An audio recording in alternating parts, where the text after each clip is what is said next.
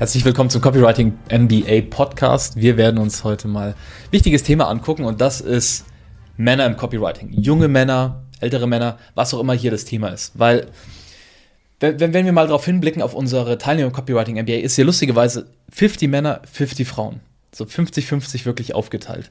Und werden auch eine sicherlich eine Episode äh, für, für die Damen machen. Ich würde mal gerne hiermit starten. Ähm, und das Ding ist, bei uns kommen viele ich fange jetzt mal mit den jüngeren Typen an, ich sage jetzt mal unter 25, die, die irgendwas anders machen wollen, die am Rumsuchen sind, die ähm, sich 50 verschiedene Sachen anschauen, irgendwie mal mit Trading was gemacht haben, irgendwie mal was mit Affiliate gemacht haben, die extrem am Suchen sind. Und ähm, da wollte ich mal heute ein bisschen beleuchten, schon mal für, für, die, für die Zielgruppe. A, lohnt sich Copywriting oder gibt es bessere Methoden für diese Leute? Und was steckt da überhaupt dahinter, hinter dieser ganzen Suche? Und ich will vielleicht mal mit dem, mit dem ersten anfangen. Copywriting als junger Typ anzufangen, ähm, hast du natürlich ein paar Challenges. Wenn du jetzt, ich sag jetzt mal 40 plus bist, so deine Berufserfahrung hast, auf der du aufbaust, dann hast du da schon mal einen Erfahrungsschatz. Ne? Du hast ein anderes Standing in, in diesen, in Verhandlungen, die du mit Kunden führst und so weiter, ne? die du da mitbringst, mehr Gesettledness, mehr Lebenserfahrung. Aber als junger Typ hast du halt, und das sehe ich bei den, äh, bei den jungen Typen bei uns, die richtig Gas geben, halt, hast du den, den, den unfairen Vorteil der, der sich Durchbeißigkeit, sage ich jetzt mal. So dass du einfach mal stumpf den Hörer in die Hand nimmst und Leute kontaktierst. Das ist, was finde ich der unfaire Vorteil von jungen Typen ist, weil die trauen sich um einiges mehr als die Mädels. Merke ich zumindest bei uns im Copywriting MBA als jungen Mädels. Ähm, die gehen einfach auf Leute zu und die fragen einfach mal nach. Bestes Beispiel war zum Beispiel äh, ein Teilnehmer, der direkt bei uns gestartet ist und dann einfach mal eine Private Jet Management Firma angeschrieben hatte, ob wegen ihrer Seite, die haben ihm sofort einen Auftrag gegeben, ist direkt mit einem 2000 Euro plus Eintrag, Auftrag eingestiegen, weil er einfach die auf den Tisch gelegt hat und gesagt hat, hey, ich traue es mir zu, ich probiere es einfach mal aus. Ich erlaube mir Fehler zu machen, es muss nicht perfekt sein, aber ich, ich, ich priorisiere mal das Machen über das Überdenken und Analysieren. Und ich finde, das ist auf jeden Fall eine Power, die die junge Typen sich anerkennen und wirklich fokussiert ausschöpfen dürfen. Obwohl jetzt in diesem Fall er noch null Vorerfahrung hatte. Ja. Also das war wirklich richtig trocken, wie beim Schwimmlernen, einfach reingesprungen scheißegal, was passiert, wird schon irgendwie gut.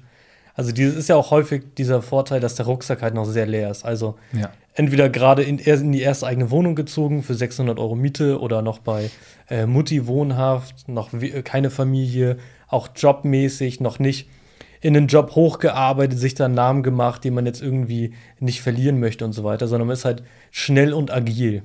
So ein bisschen mit dem Kopf durch die Wand.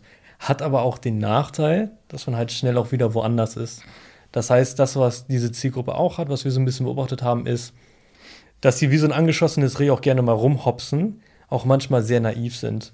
Das mhm. heißt, ich spreche auch mit einigen, die zum Beispiel vorher im Bereich Trading in Erstgesprächen waren, wo halt zum Beispiel Renditen versprochen wurden von, du machst 50% Rendite und es gibt, keine, gibt keinen Nachteil. Und also wenn es das irgendwo gibt, sag mal, sag mal Bescheid. Meine These ist, das gibt es nicht ohne Nachteil. Und auf sowas darf man halt nicht reinfallen. Das heißt, ein schmaler Grad von wegen, man ist schnell, man hat Speed, aber man darf auch nicht zu naiv sein und zu schnell wieder rumeiern. Also da so ein bisschen die Gap zu finden, das ist so ein riesiger, riesiger Unterschied, ja.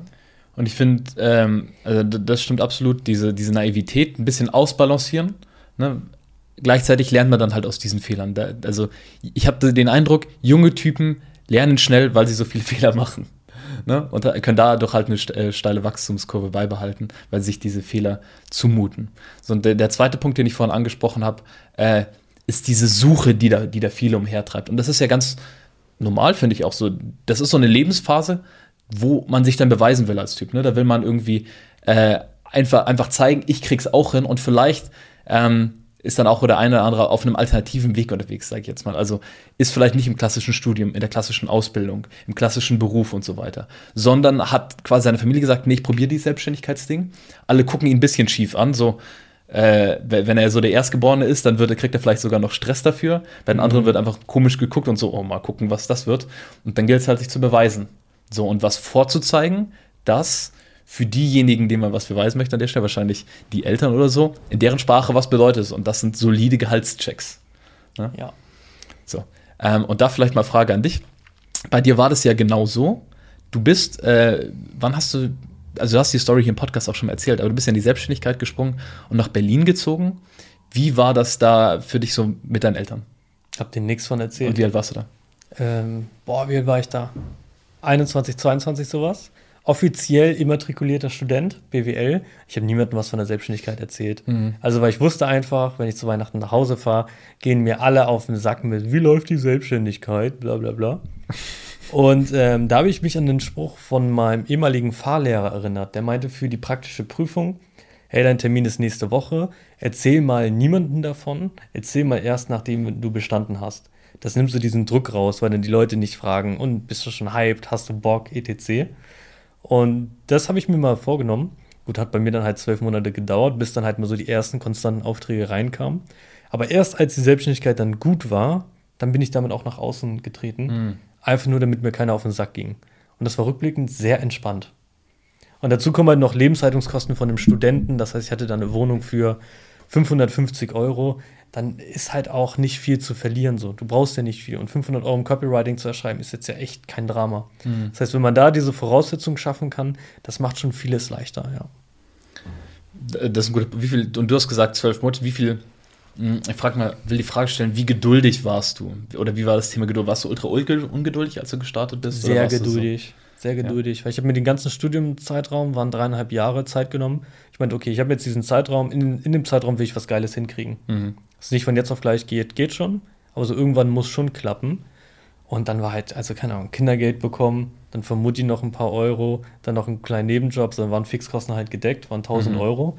Also mega entspannt Zeit. Aber so nach acht, neun, zehn Monaten habe ich irgendwann gemerkt, kam so dieser Gedanke, fuck mich richtig ab, broke zu sein. Mhm. So, und ab die, als dieser Gedanke so richtig kam, da ging es dann halt auch so richtig los. Und das ist auch das, was, was ich jetzt beobachte, wenn ich mit unter 25-Jährigen telefoniere. So, die folgen häufig Andrew Tate, verfolgen auch das, was er sagt, und der spricht auch so ein bisschen davon, diese Matrix zu verlassen. Das heißt, es gibt Ausbildung, es gibt Studium, that's it, such dir was aus. Was aber beides für viele nicht mehr so geil ist. Das heißt, da wirklich mal die Augen offen zu halten, mal einen dritten Weg sich auszuwählen und da mal so ein bisschen beharrlich dranbleiben, das ist der Gamechanger für viele. Yes.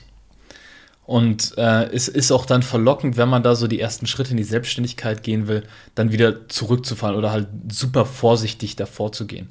Und da ist einfach so wichtig zu erkennen, finde ich, in dem Alter, man hat absolut nichts zu verlieren. Ja. So, die meisten in, im deutschsprachigen Raum haben da nicht äh, äh, Frau und Kinder und, und Verpflichtungen Eltern gegenüber, sondern sind einfach erstmal vogelfrei. So, sie sind vielleicht irgendwie gebackpackt sogar äh, irgendwo und haben dann einfach nichts zu tun. Die Welt steht ihnen offen. So, und dann ist halt aber auch gleichzeitig die, diese, diese Balance zwischen, ich probiere alles mal aus, aber ich committe mich zu nichts. Und was du vorhin schon ein bisschen angesprochen hast. Es gibt einerseits das zu schnell committen, es gibt einerseits das gar nicht sich zu irgendwas committen, wo dann halt nicht viel bei rauskommt. Also die Leute haben wir auch, die dann im Copywriting starten und dann sich erstmal sehr schwer damit tun, wirklich Schritt für Schritt einfach die Sachen durchzuarbeiten. Mhm. Weil der Witz ist, ähm, wenn, wenn du als Selbstständiger loslegst, und du hast es ja damals auch erlebt und ich auch, wenn du dann vor diesem offenen Universum stehst und keine konkrete Anleitung hast, dann ist es halt einfach enorm schwer. Fuck Selbstständigkeit ermelden, fuck Krankenversicherung. Und, und, und, dann wieder, boah, gar keine Lust, vielleicht doch irgendwie, dieses Krypto-Trading, das klang schon irgendwie, das ja. klang schon irgendwie einfacher. Dann ist Stepstone wieder offen. Ah, was wird es denn für Jobs geben in dem Bereich? Ah. Genau, oh, was für Gehalts, was für, was, nee, was für ähm, Anforderungen sind da. Oh, ein Bachelorstudium. Oh, vielleicht sollte ich doch lieber dann das wieder machen. Also da drehen sich halt Leute extrem im Kreis. Und da der Tipp, ne, committe dich einfach mal für drei Monate zu einem Thema. Ein Jahr hat vier drei Monatszyklen und wenn du drei Monate wo reinsteckst, dann bist du damit schon 80 Prozent weiter als die meisten Leute und vielleicht gerade mal am Anfang der wirklichen Kompetenz als Profi. So, und dann kannst du auswerten, taugt mir das, habe ich da Lust drauf. Aber wenn du es drei Monate ernst nimmst so, und dann nicht dich sofort wieder von, von TikTok ablenken lässt oder auf den nächsten Scheiß kommst, dann kann da wirklich was draus werden. Dann kannst du es wirklich für dich einfach mal ordentlich testen, auswerten und, und dann all in gehen. Und ich meine, wir hatten auch Leute, die schon unserem äh, die uns geschrieben haben, die unseren Content hier angeschaut haben, die gar nicht im Copywriting MBA waren, damit ihre ersten Kunden gewonnen haben und dann so, okay, jetzt muss ich liefern, jetzt will ich das steigern, jetzt komme ich zu euch. Und das ist ja auch fein. Also das ist vielleicht für auch für manche der erste Schritt, einfach all unseren Content sich reinzuziehen und dort in die Umsetzung zu starten und dann, sobald du weißt, das ist was für dich, dann zu uns zu kommen. Ja.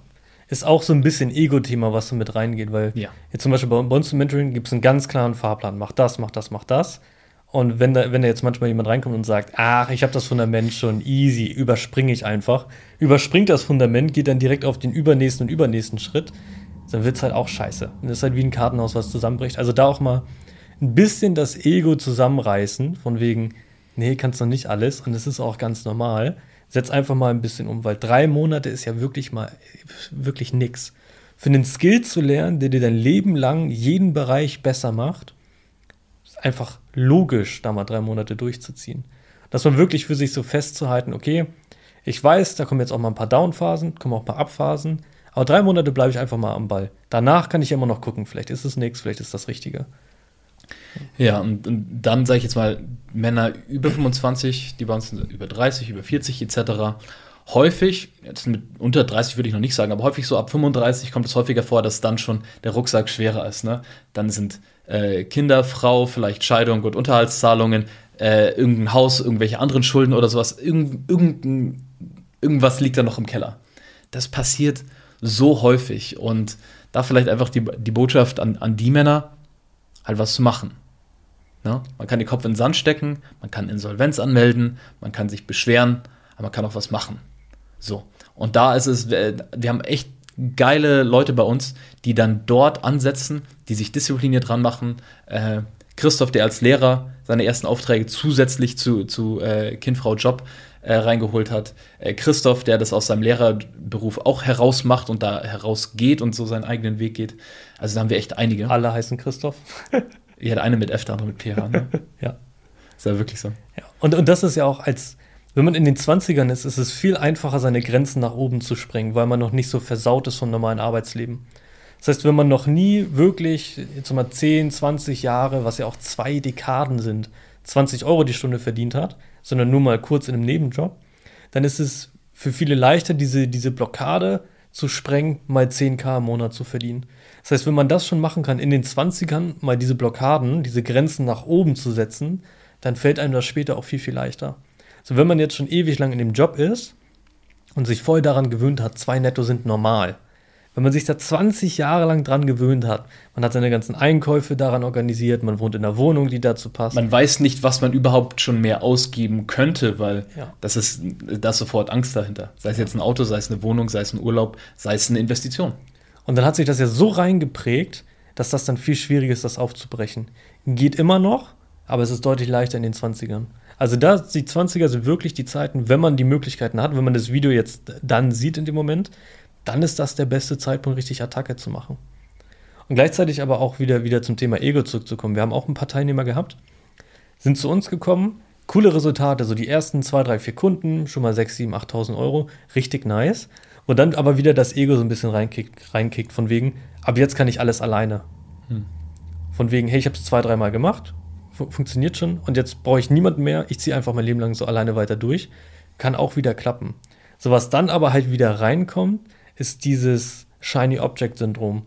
Das heißt, es läuft sehr, sehr gut und dann kommt irgendwie eine neue Opportunity. Ah, ich könnte jetzt auch ein LinkedIn-Coaching anbieten. Ah, ich könnte jetzt auch, keine Ahnung, Immobilieninvestor werden, whatever. Anstatt einfach mal die eine Sache, wo man gesehen hat, dass sie funktioniert, mehr zu machen.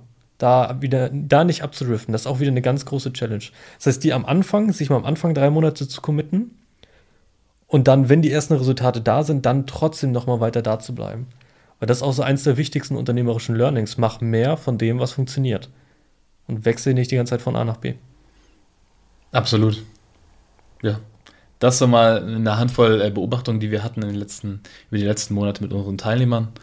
Und wenn bestimmt, du da. Bestimmt ganz witzig anzuhören, wenn man jetzt, äh, weiß nicht, 50 ist, weiblich ist. Und dann sind da trotzdem wahrscheinlich einige Parallelen so drin.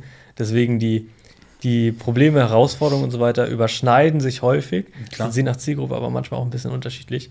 Deswegen, jede Zielgruppe hat Vor- und Nachteile. Alle, alle können richtig coole Ergebnisse schaffen. So bei manchen sind da die Challenges ein bisschen anders. Yes. Nächster Schritt für dich, wenn du dir das ein bisschen angucken willst, auf Copywriting mba.de slash Kundenstimmen einfach mal angucken, wie das so bei den anderen gelaufen ist, dann wirst du, glaube ich, auch ein Parallelen sehen. Gegebenenfalls dann uns kontaktieren da, Gespräch buchen und dann sprechen wir darüber, wie es bei dir aussehen kann. Insofern, erstmal bis zur nächsten Episode. Ciao. Peace out.